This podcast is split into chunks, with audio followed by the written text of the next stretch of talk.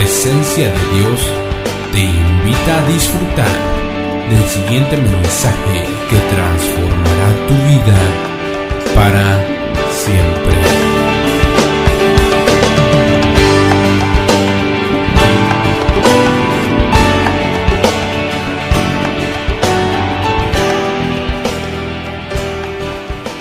Bueno, bienvenido a la serie de conquistadores, herida de conquistador. Dígale a la persona que tiene a su lado, qué bueno que viniste y no fuiste a trabajar, dígale. Dígaselo, qué bueno que no fuiste a trabajar. Ya estás empezando a prosperar, dígale. Dígaselo, ya estás empezando a prosperar. Una de las cosas que el Señor no, me ha estado hablando es acerca de que somos heridos. Y las heridas vienen cuando estamos en la batalla. Y cuando estamos en la batalla no podemos dejar de, de ser ah, heridos. Ahora, eso no quiere decir que seamos heridos de muerte. Pero ¿qué sucede? Dios ha dejado en su palabra para que nosotros la obedezcamos. Si nosotros la obedecemos, Dios nos va a bendecir. Por eso usted está aquí porque ha obedecido y ha honrado guardar el día de reposo. Así que démosle un aplauso al Señor y dése un aplauso a usted por estar aquí. Amén. Gloria a Jesús. Salmo capítulo 73, verso del 1 al 12. Vamos a estar leyendo en esta mañana. Fíjese que quiero hablarle acerca de la segunda herida uh, de conquistador. La semana pasada estuvimos hablando de la herida de cansancio. ¿Cuántos se recuerdan de eso? Hablamos de que la herida de cansancio sucedía cuando no parábamos de pensar en nuestra mente, no parábamos para descansar en nuestro cuerpo y nuestras fuerzas venían abajo. De tal manera que mirábamos que Dios había descansado y por eso nosotros, sus hijos, también descansábamos. Entonces la primera herida que vimos la semana pasada fue la herida de cansancio. Y vimos que David, ¿cuántos se recuerdan de David? Se quedó solo, no habló y casi lo matan. Entonces nosotros tenemos que aprender a que no estamos solos, sino que tenemos que aprender a que tenemos, tenemos a Dios y tenemos personas que Dios ha puesto para que nosotros podamos hablar y no quedarnos con las cosas o las heridas adentro porque son de muerte. Y hoy quiero hablarte de la segunda herida que sucede con todos los conquistadores. Nosotros proclamamos en este año el año de la conquista, el año de avanzar, el año de conquistar. Quizá usted pueda decir, pastor, pero este año han sido solo problemas, montaña tras montaña. Pastor, mire, he tenido dificultades en mi casa, dificultades en mi matrimonio, con mis hijos, con mis padres, ya no digamos las limitaciones económicas, he tenido dificultades eh, eh, con mi propia lucha, ¿verdad? Las cosas que yo mismo eh, llevo adentro, mis debilidades. Entonces, a veces sentimos que en lugar de avanzar, como que nos quedamos ahí y como que no avanzamos, como que no prosperamos. Entonces eso se convierte en una herida cuando usted y yo sentimos que no avanzamos. ¿Cuántos dicen amén? A todos nos gusta avanzar, pero cuando sentimos que no avanzamos, entonces sucede que viene una herida, nuestro corazón se hiere. Cuando es como cuando alguien te dice a ti, mira, en un, tú vas y alguien te dice, mira, préstame dinero. Y esa persona te dice, mira, en 15 días te devuelvo el dinero. Y usted viene, saca el dinero y se lo da. Pero sucede que a los 15 días esa persona ni la llama a usted. Y usted dice, estoy esperando mi dinero y nada. Usted ya había dicho, bueno, cuando ese dinero regrese voy a hacer esto, voy a hacer lo otro. Y pasa una semana más y usted no recibe el dinero. Luego sucede que ya no son 15 días, ya llegó al mes y no recibe nada. ¿Cómo está su corazón? Preocupado, angustiado. Usted llama a la persona, no la consigue y al final usted se da cuenta que pasan dos, tres, cuatro, cinco meses y al final se volvió incobrable. Ese dinero nunca llegó a usted. Y entonces, ¿qué sucede con uno? Uno se desanima porque lo que estaba esperando jamás llegó. Y en la vida cristiana suceden a veces, o sucede muchas veces, eso, que sentimos como que Dios se olvida, como que Dios no nos hace prosperar. Y sentimos que a veces mucha gente afuera sí es prosperada, menos nosotros. ¿Cuántos han sentido a veces eso? ¿Verdad que sí? A todos nos ha pasado. Y hoy vamos a hablar acerca de eso. Yo quiero hablarte hoy de la vida de un personaje en la Biblia que se llama Asaf. Asaf era el ministro de alabanza en tiempos de que el rey, que David era rey. David era un hombre que tocaba, ¿se recuerda usted? David tocaba y tocaba muy bien. Cuando Dios lo trae al reino, la gente empieza a buscar de nuevo a David. Y entonces David empieza a armar una sinfonía, una orquesta para poder adorar al Señor. Hay gente que dice, pastor, pero ¿por qué tienen que tener tantos instrumentos? Bueno, porque es la excelencia para nuestro rey nuestro Señor. ¿Cuántos dicen amén? Y hay que hacerlo bien hecho. Así lo hizo David. Y Dios y David halló gracia delante de Dios porque él restauró ese tabernáculo de adoración. ¿Me entiende? La gente no buscaba a Dios, pero cuando David llega, establece un sistema de adoración tremendo, poderoso, una escuela de más de tres mil personas, imagínese usted, para adorar al Señor y a buscarlo. Entonces David colocó a una persona específica para que dirigiera toda esa orquesta, todo lo que se trataba, era un levita, todo lo que se trataba en el orden del servicio al Señor, que estuviera todo arreglado, que cada instrumento estuviera bien, que cada persona supiera hacer lo que hacía. David hizo una reforma tremenda, pero colocó a un hombre llamado Asaf, diga conmigo Asaf. Y Asaf, dice la palabra del Señor, que era instruido en todo, era un hombre inteligente, era un hombre de guerra, pero también sabía cómo atraer la presencia a Dios. Entonces Asaf estaba en ese eh, servir al Señor, igual que usted y yo. Venía a la casa del Señor, de alguna manera servía. Tal vez usted dice, bueno, yo tal vez no sirvo acá, pero cuando estoy en la célula eh, le sirvo a los hermanos. Fabuloso, usted está sirviendo. Al igual que Asaf, de una u otra forma, usted está sirviendo al igual que él. Pero ¿sabe qué sucede? Llega un momento en nuestra vida donde nos pasa como le pasó a Asaf. Asaf recibió una herida en su corazón y él la describe en el capítulo 73 del libro de Salmos. Vamos al libro de Salmos, si usted me acompaña, por favor. Salmo capítulo número 73.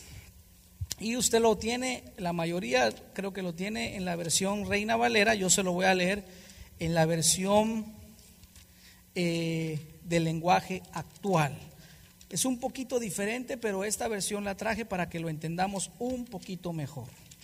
Mire lo que dice capítulo 73, que lo escribe Asaf. Dice el destino de los malos y dice salmo de Asaf. Ese salmo no lo escribió David, ese salmo lo escribió Asaf. Entonces mire lo que dice entonces la palabra del Señor. Ciertamente es bueno Dios para con Israel, para con los limpios de corazón. Hasta ahí vamos bien. En cuanto a mí, casi se deslizaron mis pies, por poco resbalaron mis pasos, porque tuve envidia de los arrogantes viendo la prosperidad de los impíos. Se lo voy a leer ahora en la otra versión. Dios es muy bueno con Israel y con la gente sincera. Yo estuve a punto de pecar, poco me faltó de caer pues me llené de envidia al ver cómo prosperan o cómo progresan los orgullosos y los malvados. Mire tan llenos están de salud que no les preocupa nada. No tienen problemas como todos. Mire lo que pasó con Asaf. Asaf llegó un momento donde empezó a ver a su alrededor y empezó a ver, bueno, y fulano en tal, es un mal hablado, solo malas palabras, o, miren la fulana, solo esto, y miren lo que tiene. Ni siquiera van a la iglesia y yo estoy yendo a la iglesia, estoy buscando al Señor, estoy diezmando, estoy haciendo esto, Señor, ¿qué pasa? ¿Por qué otros que ni siquiera te buscan, otros incrédulos, prosperan? ¿Qué me, qué me, qué me pasa? ¿Alguna vez usted ha pensado así? ¿Alguna vez usted ha dicho, pero Señor, ¿por qué otros pueden... Eh, pasarla mejor que yo.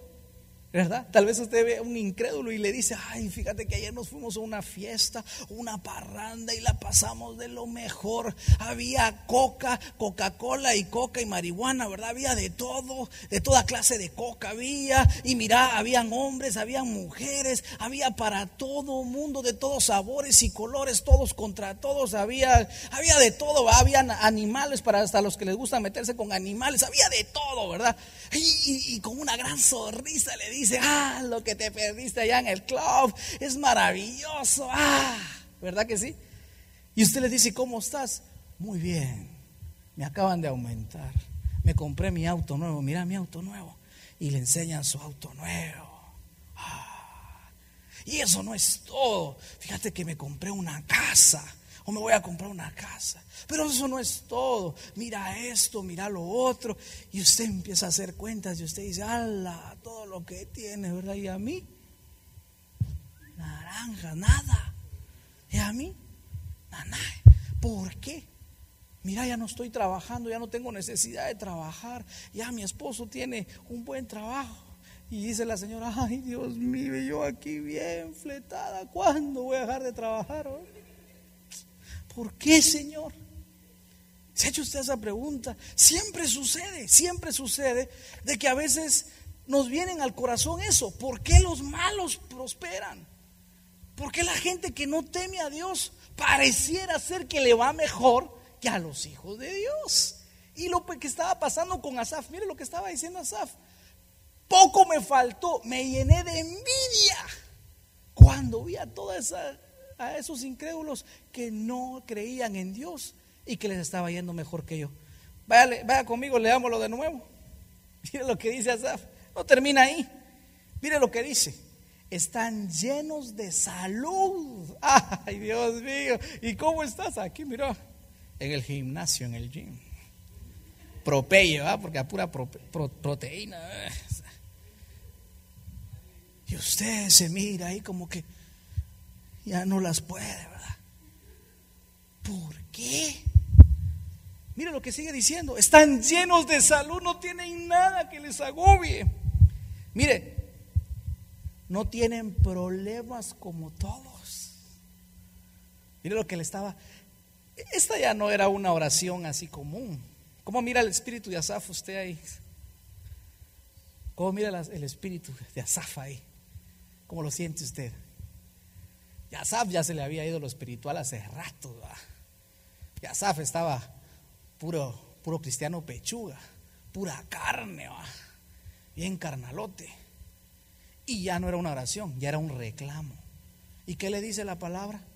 Mira, Señor, mira, le dice, no tienen problemas y nosotros estamos llenos de problemas. ¿Y cómo estás? Muy bien, muy bien.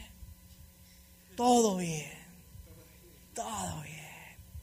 Todo bien. Yo tenía un amigo, eh, eh, él era misionero en Guatemala y estaba aprendiendo inglés. Y yo le decía, ¿cómo está, hermano Ryan? Y él en su en poco español decía, toro bien, toro bien. Era un toro, toro bien, toro bien, toro bien. Todo bien. No tienen ni problemas, no tienen nada. Y yo yo como estoy, decía Asaf. Asaf decía, Alá, yo vengo aquí a la casa del Señor, estoy los domingos, estoy en la célula, estoy los viernes. Yo dirijo la alabanza y, eran tres mil personas. Imagínense usted. Y Asaf decía, yo miraba a todos esos tres mil y Asaf cantaba mi corazón. Y en la mente, ¿qué pensaba Asaf? ¿Para qué estoy haciendo acá? ¿Para qué canto mi cora? ¿Para qué? Si mira el fulano cómo prospera y yo bien fregado. Si mira el mengano, no tiene problemas y yo cada día que salgo un porrazo nuevo, que, que, hay que pagar esto, que hay que hacer lo otro, que se perdió aquí, que se perdió allá. Y no salgo de mis problemas. Pareciera que cada día va, voy de aumento en aumento, pero de problemas de gloria en gloria, pero de más eh, dificultades. ¿Le ha pasado usted a veces ha sentido eso? Mire lo que sigue diciendo Asaf. No, versículo número 5 que dice, no tienen problemas, no sufren como los demás. ay, ay, ay. Mire usted. Y cuando usted está hablando con sus amigos, sus amigos hasta lo miran a usted con una cara de, pobrecito, brother. La vida no te trata bien. Pobrecito. Algunos de ustedes hasta le dicen, ¿para qué vas a esa iglesia, hombre? Ya deja ir a la iglesia, hombre. Pero con ese pastor, le hombre. Ah, Porque yo tengo una facilidad para caerle mal a la gente, no sé por qué usted. Tengo una facilidad, yo, no, yo creo que es mi cara, yo creo que tengo una cara de bravo, de serio, no sé. No sé por qué usted. O de, de creído, dicen en mi país, ¿verdad? Es la envidia, va. Yo no sé si usted tiene lo, le pasa lo mismo, pero es una facilidad para caerle mal a la gente. Gracias a Dios que yo a usted sí le caigo bien, ¿verdad? ¿Verdad que sí? Espero yo, pues. Espero yo que cuando usted me salude y me abrace sea de corazón, no así, pastor. Espero yo, mínimo. Verso 5. No tienen problemas, no sufren como los demás. Ahora mire esto se adornan de orgullo. ¿Y qué más dice la palabra? ¿Y exhiben qué? Su violencia, se llenan de orgullo. Entonces usted, usted lo va a saludar y ellos hasta así como...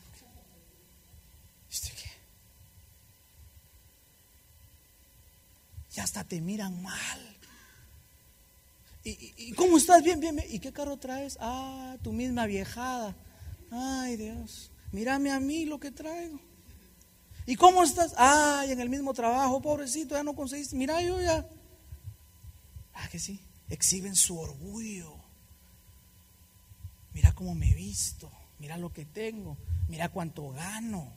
Mira cómo vivo. Y tú, mira cómo vivís. Asaf, Asaf estaba pasando, estaba siendo herido y herido de muerte.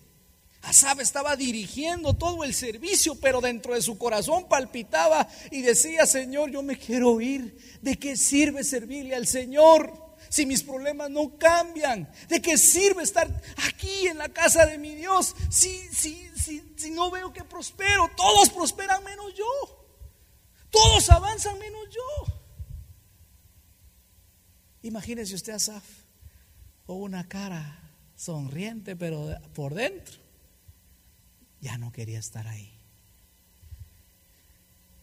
Aló, ese silencio es el que... Verso 7. Mire lo que dice. Tan gordos, mire, mire esta versión lo que dice, tan gordos están que los ojos se les saltan, en la cara se le ven sus malos pensamientos, hablan mal de la gente, andan criticando a todo mundo. se burlan de todos y les va bien, decía Asaf. Se burlan de todos y les va bien. Mire usted, Asaf estaba escribiendo esto. Sigamos. Tan grande es su orgullo que solo hablan de violencia. Ellos imponen su voluntad con soberbia con sus palabras ofenden a Dios. Mire usted, ya ni temor de Dios. Hay gente que ya hasta habla mal de Dios. Ya no tienen ni respeto de Dios. Y dice, ala, y uno puede decir, ala, esta persona, ¿verdad? Ya ni respeto de Dios, ni temor de Dios tienen. Hay gente que le encanta contar chistes de Jesús. Yo no, yo no cuento chistes de Jesús, ni permito eso. Pero hay gente que vive, se burla de eso, se burla de la palabra. Muchas cosas. Y Asaf decía, esa es la gente que prospera. Es la gente que Dios bendice. Es la gente que Dios tiene eh, reservada para bien. Y uno que le sirve, mal. Verso 10. Hasta hay gente que va y les pide consejo, los consulta y lo peor de todo es que le crean, ¿verdad?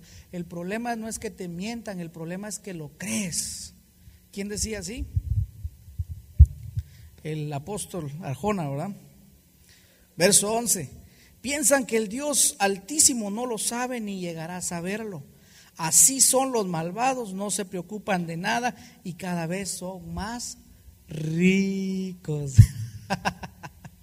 Entonces cada vez que usted los mira, ¿verdad? Ellos siempre les ponen de que están bendecidos. Entonces aquí tenemos un grave problema.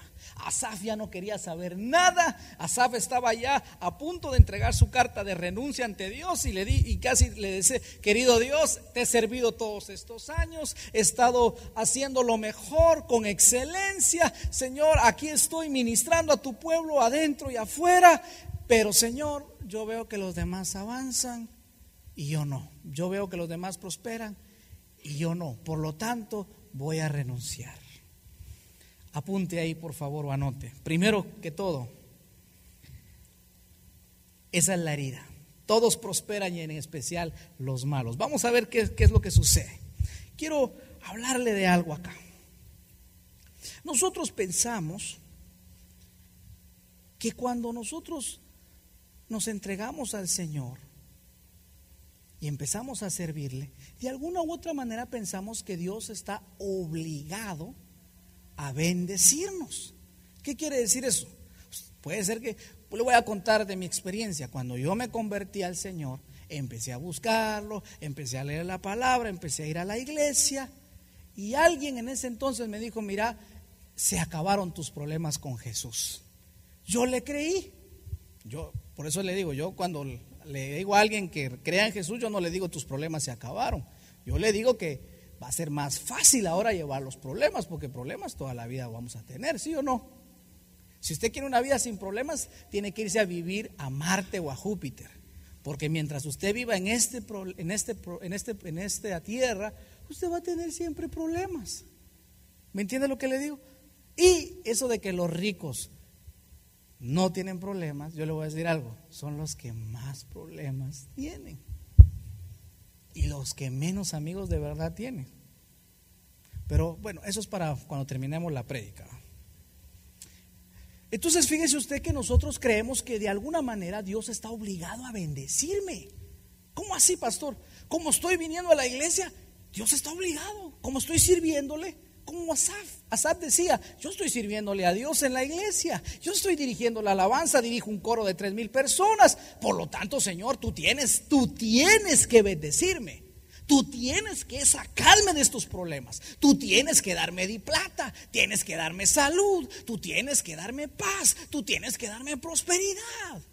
Y estamos muy equivocados si pensamos de esa manera. No podemos coaccionar a Dios. Asaf pensaba que por lo que él hacía era merecedor de una vida próspera y lejos de problemas. Pero la palabra no dice eso.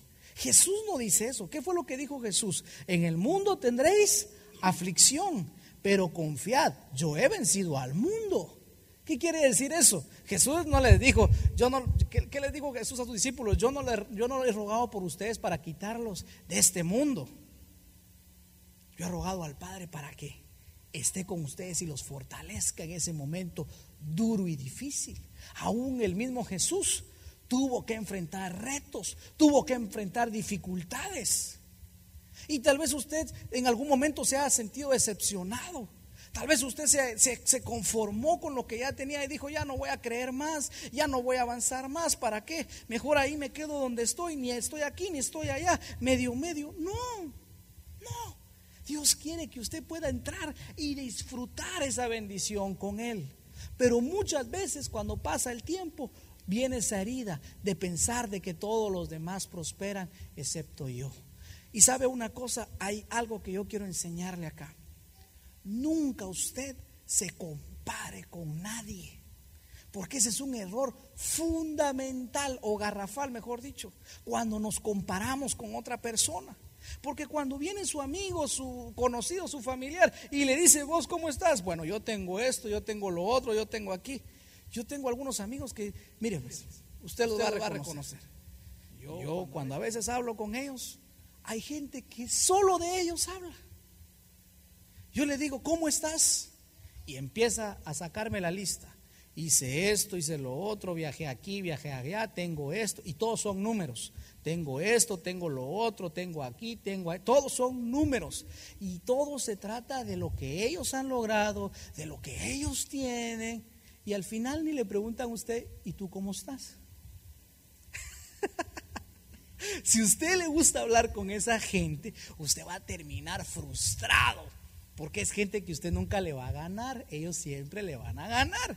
Y siempre le van a mentir. Y usted siempre va a decir, ¡Hola! Entonces, yo he aprendido que con esa gente yo solo los escucho. ¡Hala, qué bien! Maravilloso, fabuloso. Y cuando puedo le digo, bueno, Dios te bendiga, me alegro que estés muy bien.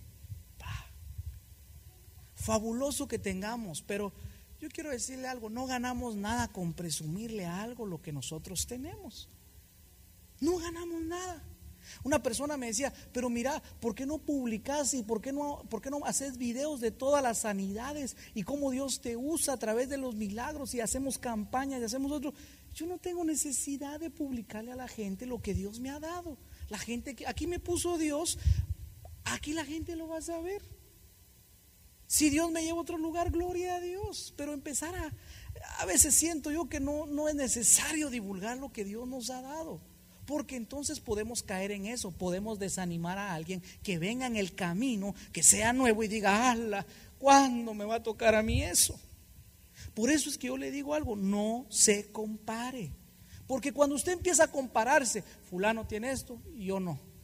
Tiene aquello y yo no. Le va mejor y yo no. Tiene aquí, ¿por qué se está comparando? ¿Aló?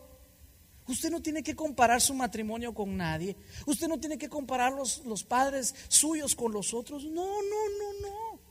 Usted no tiene que comparar su vida. Ah, es que Dios lo bendijo a él y a mí, Señor. Yo soy un huérfano. Yo viví con mis abuelos. Mi madre se me murió y aquel nació en una familia de ricos. Fue a una buena universidad. Estudió esto. Ah, Señor, qué mala es la vida. Qué mala es la vida. Qué desgracia mi vida. No. ¿Sabe quién fue el primero que se comparó? Quiero decirle eso. ¿Quién fue el primero que se comparó? ¿Quién fue el primero en que empezó a buscar? Bueno, ¿qué tiene usted y qué tengo yo? Vamos a Isaías. Búscalo conmigo, por favor. Isaías. Dígale a la persona que tiene a su lado, nunca te compares. Sé tú mismo, dile. Nunca te compares. Sé tú mismo. Mujeres, díganle a su hombre, y no me estés comparando con otras viejas, dígale. Yo soy tu vieja, dígale. Eso es. Isaías capítulo 13, verso 14. Mire, esto es tremendo. ¿Sabe quién fue la primera persona que se comparó y creó una revolución? Fue Satanás. Escuche lo que le digo. El estarse comparando con los demás es de origen satánico. Nosotros tenemos que ser únicamente semejantes a Jesús. ¿Cuántos dicen amén? Isaías 13, 14, mire lo que dice. Tú que decías en tu corazón, subiré al cielo, en lo alto junto a las estrellas de Dios, levantaré mi trono. Mire lo que estaba diciendo Satanás. Aquí estaba, se llamaba Luzbel, ángel de luz. Está hablando cuando estaban en el cielo. Satanás estaba vestido con toda clase de, de piedras preciosas. Satanás, igual que Asaf, dirigía la alabanza en el cielo. Y llegó un momento donde Satanás empieza a decir en su corazón, subiré al cielo en lo alto junto a las estrellas de Dios. Levantaré mi trono en el monte y en el monte del testimonio me sentaré. A los lados del norte, sobre las alturas de las nubes subiré. ¿Y qué dice?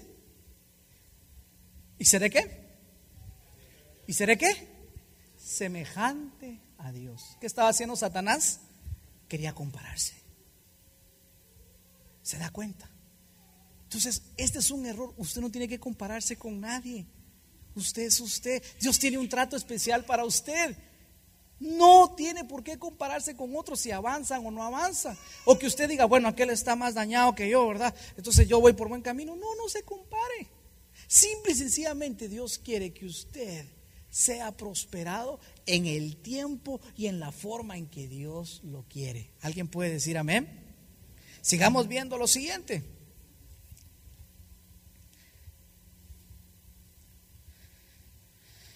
Vamos a el versículo 13 ahora. Yo recuerdo a una persona, estaba, eh, tal vez tenía a lo mejor tenía como 16, 17 años, estábamos en la iglesia allá en Guatemala, y me recuerdo que llegó una muchacha que se llamaba Dorita, tenía una voz muy linda, y llegó a la iglesia y empezó a cantar, y todo iba muy bueno. Hasta que de repente alguien le dijo, mira, tú tienes una voz muy linda, yo creo que tú si te vas a, si vas a grabar un disco allá en lo secular o en el mundo, te va a ir mejor. Aquí en la iglesia, ¿qué haces aquí metida en la iglesia? Aquí no te pagan, aquí no hay gente que te aprecie, pero si tú te vas allá, como lo han hecho otros, vas a prosperar económicamente y te va a ir mejor, vas a tener dinero, fama y fortuna. Y me recuerdo que en una oportunidad eh, llegó ella y, se despidió y dijo, yo quiero decirles que me voy de la iglesia, eh, tengo otros planes. Yo me recuerdo que le dije, Dorita, ¿por qué te vas de la iglesia? Y me dijo, mira, eh, voy a grabar mi disco, tengo una voz bien talentosa y creo yo que puedo hacer dinero, me puede ir mejor. Yo le dije, pero mira, lo que Dios te ha dado, te, lo ha dado acá, Dios te puede bendecir. Y me dijo, mira, mira cómo está, mira cómo es mi situación y mira todos los demás allá afuera, yo miro a mis amigos que no vienen a la iglesia y les va bien, tienen esto, tienen lo otro, tienen aquí, tienen allá. Y me recuerdo que en esa oportunidad hasta me dijo, mírate tú mismo, me dice, ¿cómo estás? Bueno, yo le dije, bueno, estoy, no estoy tan feo, pero ahí nos vamos, le dije yo. Y me recuerdo que se fue. Se fue, se fue, se fue.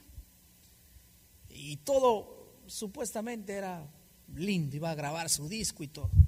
Pero a los cinco meses iba viajando en un bus cuando me encuentro con una persona y me dice, ¿supiste lo que le pasó a Dorita? ¿Qué le pasó? Le digo yo. Está embarazada, está esperando un bebé. ¿Y quién es el papá? No hay papá, se fue el papá. Está mal, está deprimida, está viviendo a la par de un prostíbulo que fue el, lugar, el único lugar donde le dieron una posada me quedé asustado. ¿Cómo le había ido de mal? ¿Sabe? A veces nosotros pensamos que los de allá afuera están mejor. No, no, no, no. Que no lo engañen. Que no lo engañen. Porque la verdadera prosperidad comienza de la mano de Dios. ¿Qué es prosperidad? Entonces, pastor, barajéme la más despacio. ¿Qué es prosperidad entonces? Porque yo vine a Estados Unidos a buscar el sueño americano. Pues yo le voy a decir entonces qué es prosperidad. Prosperidad es un estado de absoluta paz, salud, gozo y agradecimiento, donde usted y los que lo rodean están en comunión con Dios y con ellos mismos. A ver, pastor, ¿qué quiere decir esto? Quiere decir que usted puede tener mucho dinero y se puede sentir próspero. Pero ¿de qué le va a servir si usted termina con cáncer, si termina divorciado? O simple y sencillamente si sus hijos terminan odiándolo o si sus padres terminan rechazándolo. ¿De qué sirve eso? ¿Me entiende lo que le digo? ¿Eso es prosperidad? Claro que no es prosperidad. ¿Qué es prosperidad? Cuando usted tiene paz en su casa, usted puede sentarse a comer con toda su familia, reunidos juntos. Y puede comerse un pedazo tranquilo de, comida, no tiene que estar... O no hay, no, usted puede estar tranquilo. Todos felices. Ese es el estado que, de, de verdadera prosperidad que Dios quiere darnos. Amén. Pero ¿de qué serviría tener tanto dinero? Imagínese este hombre que se acaba de morir, ¿cómo se llama? Steve Jobs, ¿verdad? ¿Sabe cuántos usted tenía? 51 años. 51 años. A mí me parece que 51 años no es estar viejo.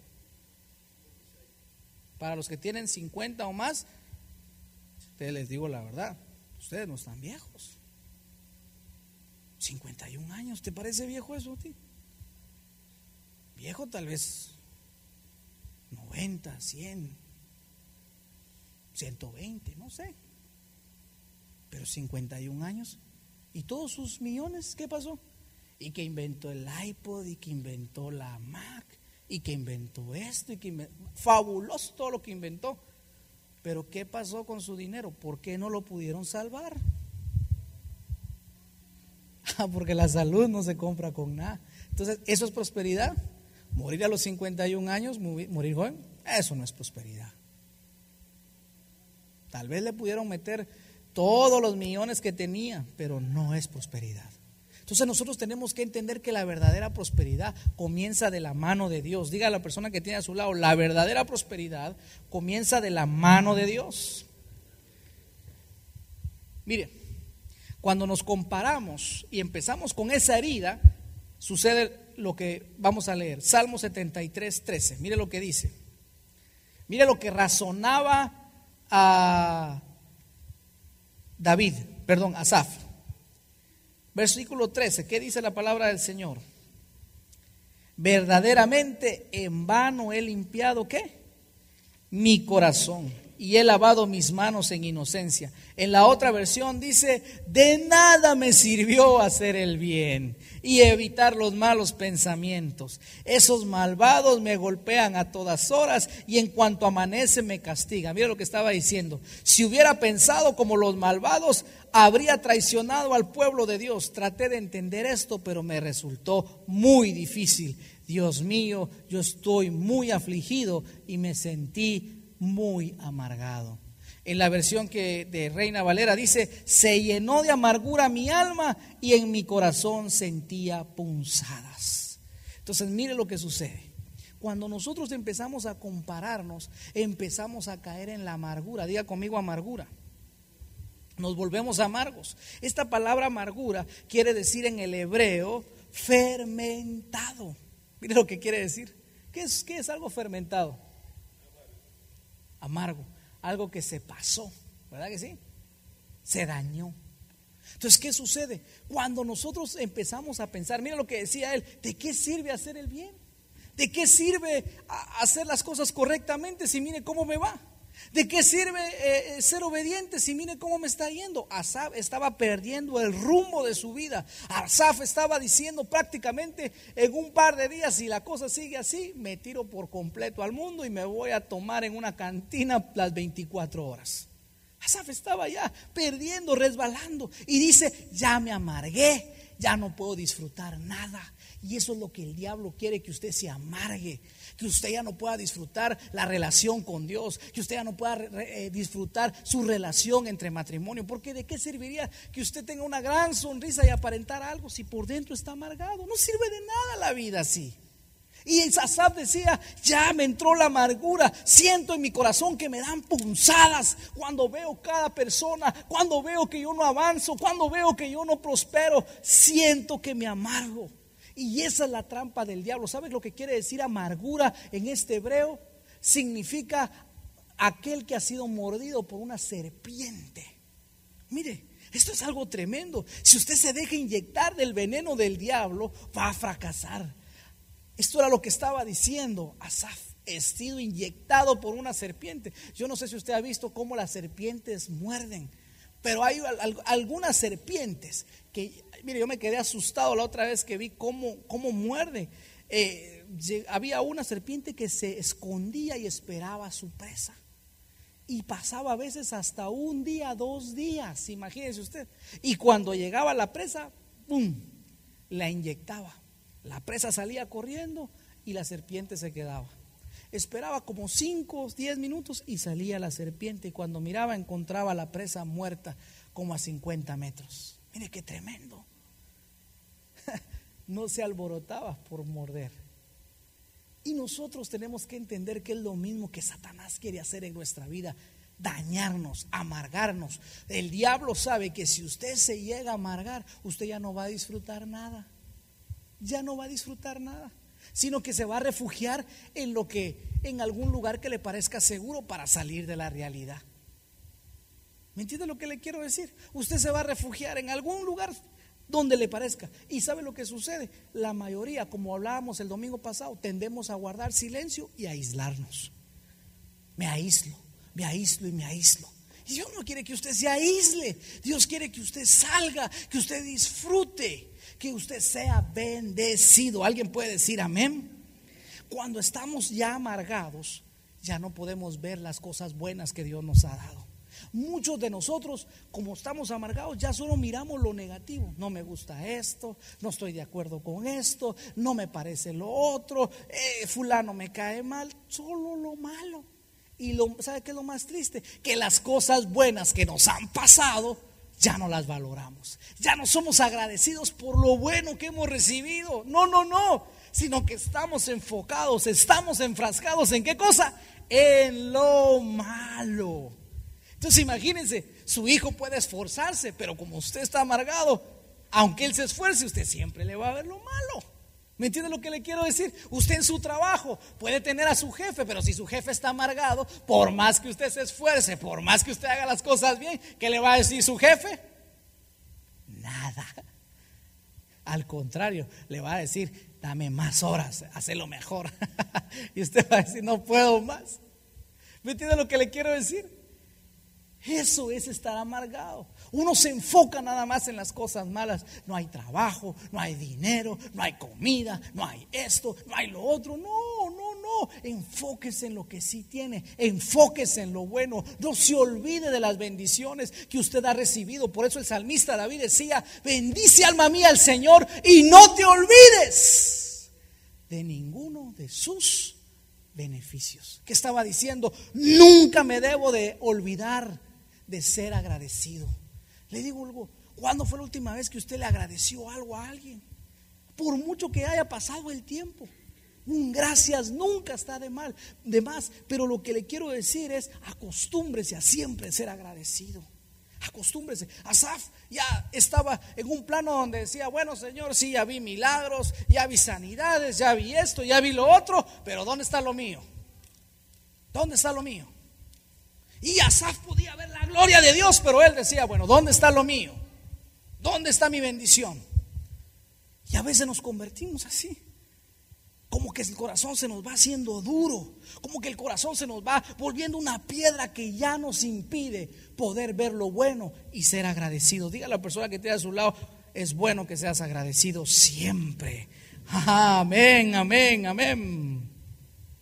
Bueno, pero él no termina ahí el salmo.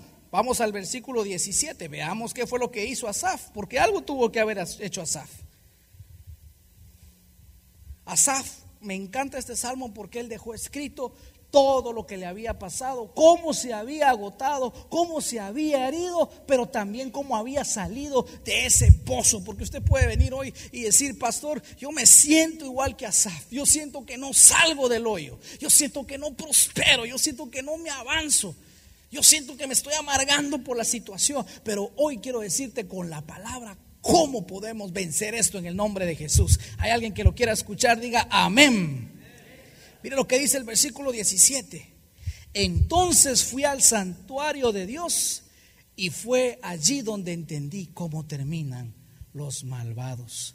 Versículo 17 dice, hasta que entrando en el santuario de Dios comprendí el fin de ellos. Pregunto yo, ¿cómo una persona que había vivido en el santuario ministrando o sirviendo ahora decía hasta que fui al santuario? Porque ¿dónde era donde trabajaba Asaf? En el santuario, en el edificio. Entonces, como dice él, hasta que fui al santuario y entendí entonces, comprendí entonces lo que estaba sucediendo. ¿Qué estaba diciendo Asaf? Si toda la vida había estado en el, en el santuario y ahí se había amargado cuando cantaba mi corazón. Entonces, ¿cómo era posible que ahora dijera él hasta que fui al santuario? ¿Qué sucedió? ¿Qué pasó?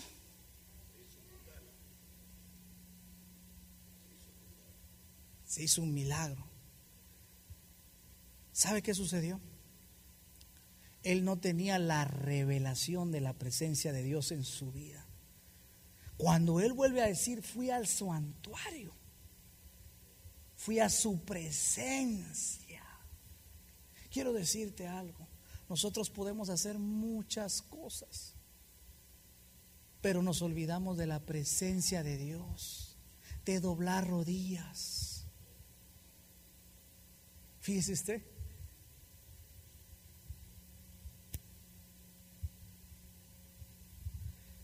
Le voy a hacer algo que, me, que, me, que aprendí en el campamento. Vení, mi hijo, vení. Yo no sé si, si se recuerda a los jóvenes.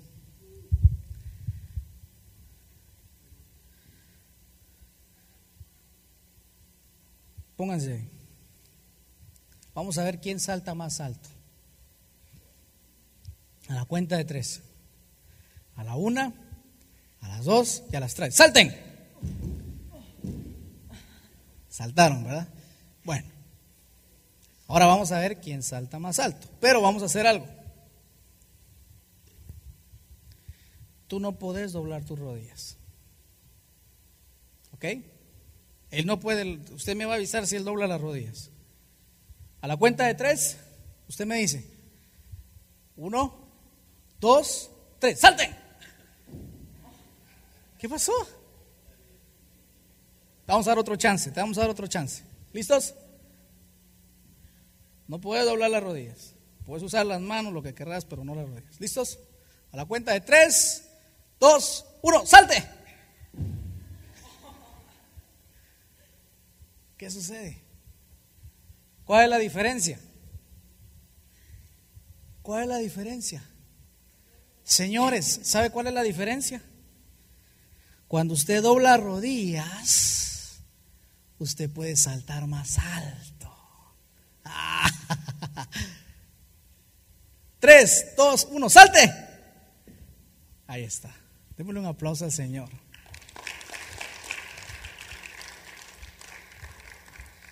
¿Qué quiere decir esto? Cuando doblamos rodillas, podemos saltar, podemos alcanzar más alto. Pero cuando no doblamos las rodillas, nos pasa las de Asaf. Nos herimos y nos amargamos. Voltea a la persona que tiene a su lado y si le mira cara de amargado, amargada, dígale, anda cambiando la cara ya. Aunque no te ayuda mucho, pero el Señor te va a hacer el milagro, dígale.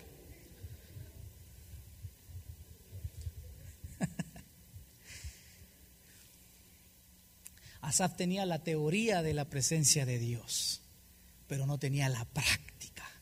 Pero como decía por ahí, el milagro de la revelación le vino y entonces dije, cuando entré a tu santuario, a tu presencia, comprendí entonces cuál iba a ser el fin de los malos y que me era mejor estar sirviéndote, estar aquí rendido a tus pies. Usted puede decir, pero mire, pastor, es que fulano nunca cambia. Mire mi mujer, mire mi hombre, mire mi abuela, mire mi suegra, mire, mire quien sea, nunca cambia. No se preocupe, hombre, usted busque la presencia de Dios. Y los otros que no cambien, deje que el Señor se encargue de ellos, hombre, déjelo, déjelo. Al final yo quiero decirle algo, Dios no se queda con nada y Dios siempre va a ver quién es el que hace lo recto. Amén. Mire lo que dice la palabra entonces. Aunque Asaf estaba buscando fórmulas para el éxito, aunque Asaf estaba viendo, haciendo planes, nada le salía, pero comprendió que era a través de doblar rodillas. Versículo 22, veamos ahora la palabra. Ya casi para finalizar.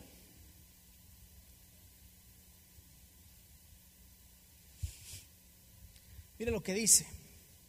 Se lo voy a leer en esta versión. Bueno, se lo voy a leer en la versión, en las dos, 22, ¿verdad?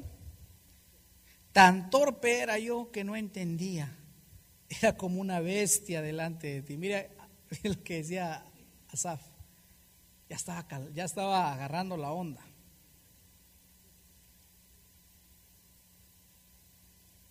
Es que cada vez que nos desenfocamos nos volvemos torpes. No sabemos para dónde ir. 23. Con todo yo siempre estuve contigo, me tomaste de la mano derecha, me has guiado según tu consejo y después me recibirás en gloria. A quien tengo en los cielos sino a ti y fuera de ti, nada quiero, nada deseo en la tierra. Mi corazón, mi carne desfallecen, mas la roca de mi corazón y mi porción para siempre es Dios, porque aquí que los que se alejan de tu presencia perecerán serán destruidos aquellos que se apartan. Pero en cuanto a mí, el acercarme a Dios es el bien.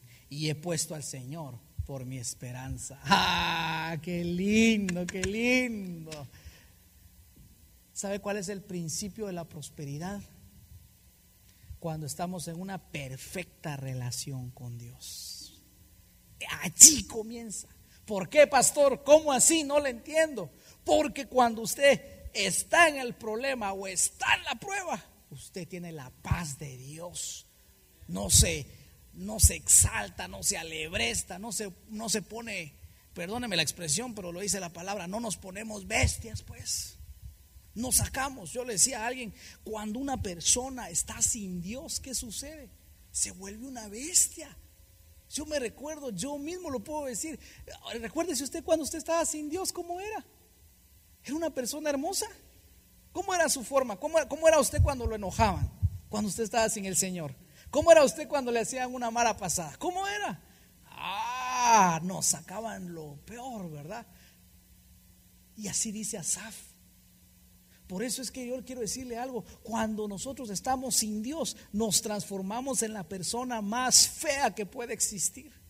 Porque no, no, tenemos, no, no tenemos una brújula que nos guíe para hacer el bien, sino de constante hacer el mal. Por eso es que cada vez que usted se aleja del Señor, pareciera que el viejo usted, ¿verdad? El viejo yo vuelve a nacer. Las, las cosas viejas que habían muerto como que vienen a resucitar otra vez como que empiezan a resucitar el enojo, como que empieza a resucitar la envidia, el egoísmo, como que empieza a resucitar la carnalidad, el odio, la venganza.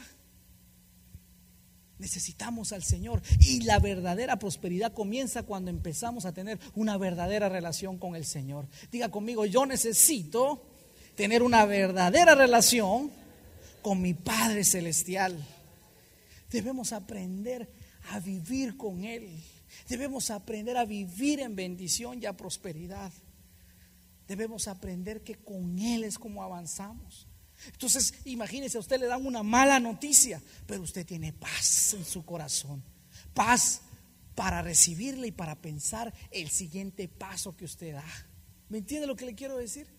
Usted está pasando por una dificultad en su trabajo, por una dificultad en la escuela, por una dificultad, pero usted tiene paz y tiene el gozo, no se amarga, tiene el gozo del Señor y dice, el Señor nunca me ha dejado y nunca me va a dejar y me va a sacar de estas, no sé cómo, pero tú me vas a sacar de estas. Y usted puede tener una buena sonrisa usted no se amarga. ¿Por qué? Porque ahí comienza la prosperidad. Entonces cuando sus hijos vienen, no lo encuentran como el ogro o como la señora ogra, como Shrek o como la otra, ¿cómo se llamaba? Como Fiona, ¿verdad? Usted ya no se transforma, ya no se transforma en Shrek ni en Fiona, un ogro, no. Sino que sus hijos reciben paz, reciben gozo y usted puede tener paz en medio de la tormenta. Mire qué lindo. Ya su, su, cónyuge no recibe la tormenta, recibe paz sus padres. Todo el ambiente es contagiado de la absoluta paz de Dios en medio de la prueba. Y esta es la gran diferencia. Aquí es donde comienza la verdadera prosperidad. No solo cuando tenemos. No, no, no, no. Vaya conmigo a Filipenses 4:11, le voy a enseñar algo. Y ya, ya con esto termino. Dios quiere enseñarte a que podamos vivir en esa prosperidad. No se amargue, no, no, no, no, no, no. No deje que el diablo le diga compárate con otros, no. Los malos van a recibir lo que se merece. Y aunque ellos le digan, mira, yo ni voy a la iglesia, ni creo en nada y prospero, no les crea. Lo mismo decía el diablo y mire cómo paró. Filipenses 4:11. Mire lo que dice el apóstol Pablo. No lo digo porque tenga escasez. ¿Qué estaba pasando Pablo? Estaba pasando escasez, pero por eso él hace la salvedad. Te voy a decir algo, no porque esté pasando por estas, pero aquí va. ¿Qué dice? He aprendido a contentarme cualquiera que sea mi situación usted y yo tenemos que aprender a contentarnos cualquiera que sea nuestra situación. Esto es lo que más cuesta. Claro, pero si somos hijos de Dios tenemos que lograrlo. He aprendido a contentarme cualquiera que sea mi situación. ¿Qué situación? Que tenga o que no tenga. Porque le voy a decir algo. No crea que porque no tiene eh, perdón, no crea que porque tiene, cuando usted tiene mucho, no, no tiene que cuidarse. Claro que sí. Muchos de nosotros, le voy a decir algo, el Señor me decía algo, tenemos que aprender a vivir en abundancia y tenemos que aprender a vivir en escasez. Ah, ¿Cómo así, pastor? Le voy a enseñar esto. ¿Qué pasa cuando tenemos abundancia? Hablemos de plata y de ahí hablamos de algo más. Usted puede tener abundancia de plata, fabuloso. Pero ¿qué pasa si usted no valora, no cuida, no ahorra? Cuando venga el momento de la escasez que le va a venir, ¿qué va a suceder? No va a tener. Y entonces cuando tenga la escasez va a decir, ¡Hala Dios! ¿Por qué me abandonaste? No le va a decir Dios, si hace unos años yo te bendecí, lo que pasa es que no cuidaste lo que yo te di, mano. Ahora te toca. ¡Oh! Ahí le va otra entonces. Usted puede tener abundancia de salud ahorita, para no hablar solo de plata, ¿va? Usted puede tener abundancia de salud y usted puede decir, ah, este cuerpo aguanta, le meto, de, le meto cerveza, le meto vino, le meto guaro, le meto whisky, le meto droga, le meto todo, le meto, le meto grasa en abundancia, le meto, eh, ¿qué? Todo lo malo para el cuerpo. Usted le dice, le doy, le doy, le doy, este cuerpo aguanta, ¿va? Como decía mi amigo, yo voy a entregar este cuerpo bien desgastado. Y usted puede tener eso. Pero ¿qué va a suceder cuando no tenga abundancia de salud y tenga escasez de salud? ¿Quién es el malo? ¡Hala Dios! Mira, estoy en el hospital, mala onda. Yo le voy a decir, hermano, yo te di abundancia de salud. Que no la hayas cuidado, son otros 20 pesos, no me eches a mí la culpa, le va a decir el Señor a usted. ¿Se da cuenta? No sabemos vivir en abundancia, no sabemos. No sabemos. Y a veces nos quejamos. Por eso la palabra dice, yo tengo que aprender a vivir cuando tengo abundancia. Y tengo que aprender a vivir cuando no tengo abundancia, cuando tengo escasez. Por eso Pablo dice, yo me he aprendido, he aprendido, mire lo que dice Pablo, yo aprendí a poner cara alegre cuando tenía y seguí aprendiendo a poner cara alegre cuando no tenía. No cambiaba pues. ¿Me entiende lo que le quiero decir? No es cambiante, sino puedo contentarme cualquiera que sea mi situación. Sigamos viendo. ¿Qué dice la palabra? Sé vivir humildemente. Mire, aquí entre nos quiero preguntarle algo. ¿Usted quiere aprender a vivir humildemente? ¿O no quiere aprender a vivir humildemente?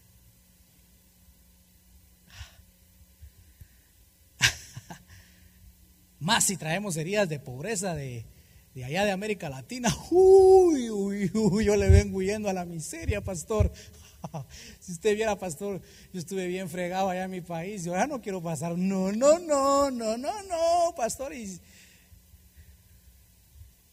Ah. Pero ¿qué quiere Dios contigo y conmigo? Dios quiere enseñarnos a vivir humildemente también. Jesús lo hizo. Y Jesús pudo haber dicho, Padre, yo soy tu hijo, mandame una legión de ángeles y un millón de dólares también. Pero no lo hizo. ¿Qué dice la palabra? Siendo hijo de Dios, se humilló a sí mismo, tomó forma de siervo y se humilló hasta lo más sumo. Entonces le hago una pregunta yo. Tenemos que aprender a vivir humildes. ¿Qué tal si le toca vivir los próximos siete días con arrocito y frijolitos nada más. En el desayuno, en el almuerzo y en la cena. Porque no hay nada más. Uy, uy, uy. Haga la prueba, hombre, haga un ayuno. Para los de Sudamérica, solo arrocito. Para las de Centroamérica y México sería frijolitos. Y tortilla, ¿va? A la prueba, hombre, a ver si aguanta la vara, como decimos en Guate, ¿va? A ver si aguanta la onda. Oh, no, no, que, como así mi carne y esto, y no, y peor que, no, sea humilde, hombre. Le aseguro algo, si usted aprende a vivir humildemente, usted va a vivir en paz. Porque ya sus emociones, su vida ya no va a depender del billete, ya no. ahora va a depender de Dios. ¿Y entonces qué va a hacer Dios? Dios le va a dar más, porque sabe que usted es un vaso humilde. ¿Qué pasó con José, el soñador? Siete años de prosperidad. ¿Y qué hizo? Démosle a todo de plata. Invito a todo, a cantinero, sírvale, yo pago la quinta ronda, yo la pago, tengo plata y quiero que la gente me mire que tengo plata, ahí está. Pero para la leche de su hijo, nada. Y entonces, aprender a vivir humildemente. ¿Qué es aprender a vivir humildemente? Tranquilo, tranquilo. Bájese de la nube y aprenda a vivir. Se va a dar cuenta que usted va a ser feliz. ¿Qué decía el apóstol? Ah, pues José. ¿Qué pasó con José? Y cuando vinieron los siete años de vacas gordas, guardó. Claro, tuvo para dar, pero guardó. Cuando vinieron las siete vacas flacas, que todos vamos a pasar algún día por ellas, ¿se quedaron sin nada? No. Tuvieron siete años provisión. Fíjese usted, le hago una pregunta. ¿Qué si Dios lo bendice durante siete años a usted? Pregunto yo, ¿tendría para otros siete años sin trabajo aquí en Estados Unidos y que le viniera la gran crisis? Yo quiero decirle algo. Hay crisis aquí en Estados Unidos, pero ¿sabe por qué Dios la permitió? Para bajar el ego de cada uno de nosotros, de los americanos, de los afroamericanos, de los chinos, de, los hispanos, de todo mundo. Dios dijo, a esto los voy a hacer humildes. ¿Se recuerda aquellos tiempos de prosperidad? Cinco pesos tirados, ah, que los recoge el de la basura, ah, cinco pesos. Diez pesos, por diez pesos, no te preocupes. Cincuenta pesos, ah, ahí está, tome cien. Pero ahora ahora mire un centavito ahí, va. Es el centavito para, para ahorrar, hay que ahorrar. Ah, es que Dios nos quita las mañas y nos lleva a ser mejores personas. ¿Cuántos dicen amén? ¿Qué dice entonces? He aprendido a tener y he sido enseñado, dice la palabra. Tenemos que aprender a ser enseñados. Sé vivir humildemente, verso 12, y sé tener en abundancia. Eso es lo que usted y yo tenemos que aprender a tener y a no tener, pero estar contentos.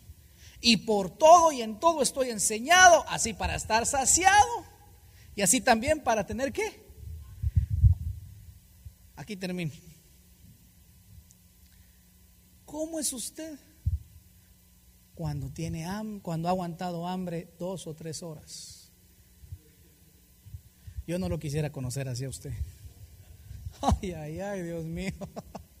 Imagínese usted, regresa de su trabajo y no hay nada que comer. Una hora, dos horas, tres horas sin usted comer. Ay, ay, ay. Eso sí es delicado. Se nos sale la bestia ahí. Pero ¿qué decía el apóstol? Yo he aprendido a tener hambre también. He aprendido a estar saciado, he aprendido, a, me he sentado en Red Lobster, decía el apóstol. He estado también, he ido a comer a Flemings, decía 100 pesos el plato. Ahí he estado también, pero también he aprendido a, tener hambre. Y no me pongo triste y no, estoy, y no hago fiesta porque voy a Flemings y lo publico. Y cuando estoy acá estoy que me muero de la depresión. No, Señor. He aprendido todo esto porque quiero ser próspero. Esa es la prosperidad. Esa es la verdadera prosperidad.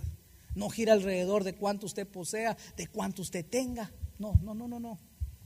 Eso es, eso es algo que Dios le va a dar. No es malo, no es malo el dinero. El amor al dinero es malo.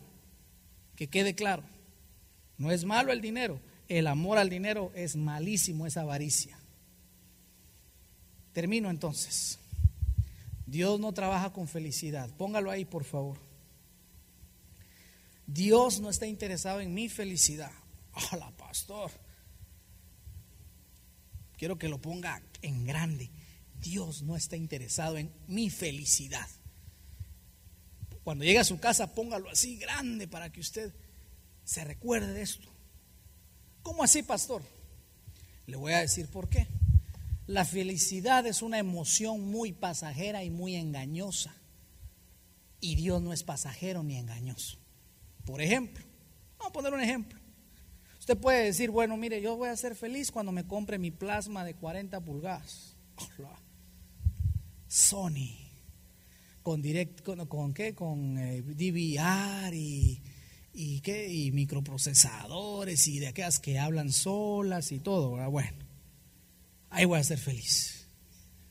La quiero en mi sala. Y usted trabaja y la obtiene.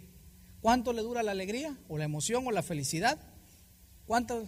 ¿Un día, dos días? Fabuloso, pero ¿y después?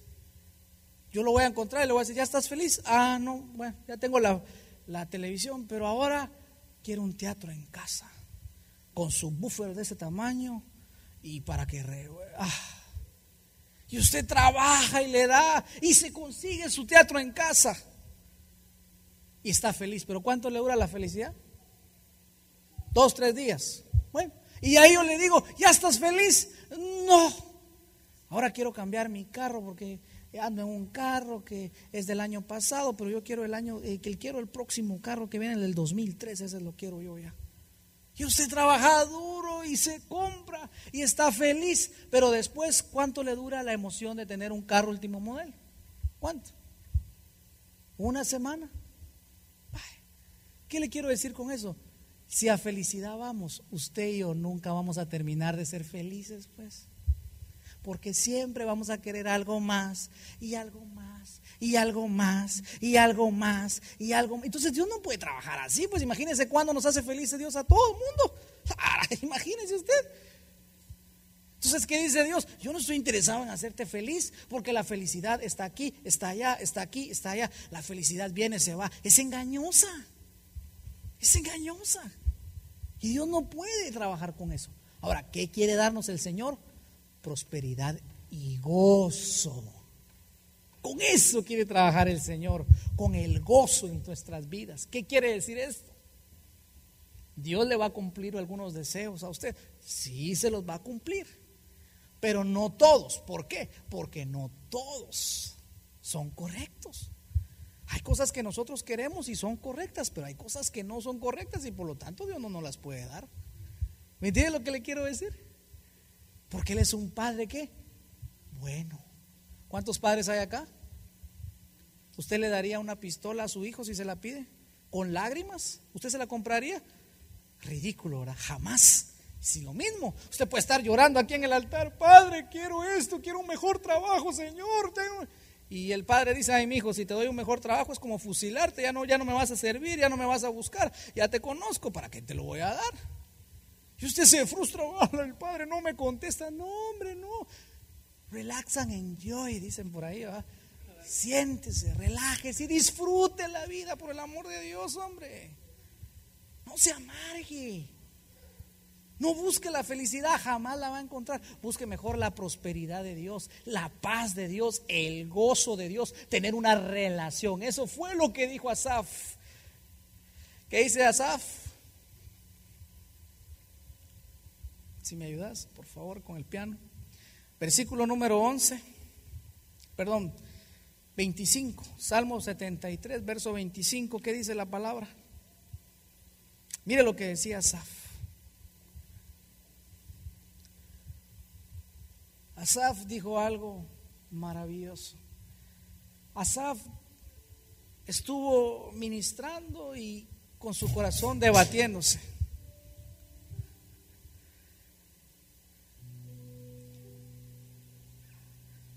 Asaf estuvo ministrando y con su corazón debatiéndose. Si estaba haciendo lo correcto, si era bueno servir a Dios, si no. Pero mire lo que termina diciendo Asaf. ¿A quién tengo yo en los cielos sino a ti? Fuera de ti nada deseo en la tierra. ¿Qué estaba diciendo ahí? Asaf no estaba diciendo ya no voy a trabajar, me voy a ir a meter a un monasterio, voy a vivir para ti. No, no estaba diciendo eso Asaf. Dios no quiere que te olvides de tus responsabilidades. Pero Dios sí quiere que aprendamos a que Él debe ser la prioridad en nuestra vida. Él debe ser nuestra prioridad. Cuando nos levantemos, la primera palabra debe ser para Él. Siempre. Que la prioridad de tu vida sea estar conectado con Él. Porque si nosotros colocamos nuestra esperanza en algo más que no sea Dios, créame, va a sufrir mucho usted en la vida. Mucho. Si usted coloca su esperanza en una persona, algún día le va a fallar y se va a decepcionar y se va a frustrar. Si usted coloca su esperanza en su negocio, créame, algún día le va a ir mal y puede hasta quebrar. Si usted pone su esperanza en el dinero, créame, un día se le va a acabar y no lo va a tener más. Si usted pone su esperanza en algo que esté aquí, créame, algún día todo esto va a pasar, esto algún día se va a acabar. Pero el que nunca va a acabarse, el que nunca va a pasar, es nuestro Padre Celestial. Por eso Dios quiere que entendamos que Él debe ser la prioridad de todo, de tu tiempo, de todo, de tus emociones, de todo. Asap decía, ¿a quién tengo yo en los cielos sino a ti? Y fuera de ti nada deseo en la tierra. Ciertamente me canso, mire lo que decía, mi carne y mi corazón se cansan, desfallecen. Siento que a veces ya no tengo más fuerzas para seguir, Señor. Pero mi corazón está puesto en ti. Mi porción es el Señor para siempre. Y reconoció esto Asaf. He aquí los que se alejan de ti perecerán Tú destruirás a todo aquel que de ti se aparta. Por eso él dijo, Señor, yo estoy acá, pero fuera de ti no hay bien. Todo aquel que decide vivir una vida sin el Señor es cuestión de tiempo que sea destruido. Se lo vuelvo a decir. Todo aquel que decide en su corazón apartarse y que piense que Dios no es importante. Es cuestión de tiempo que sea destruido. ¿Por qué? ¿Porque Dios es malo? No. Dios no es malo, Dios es bueno. Pero cuando un pez se sale del agua, ¿qué sucede? Se muere. Cuando tú te sales del agua, está el mismo diablo esperando para destruirte. Está el mismo diablo esperando para castigarte. Por eso Asaf pudo entender y reconocer, todo aquel que se aleja de ti será destruido. Verso 28.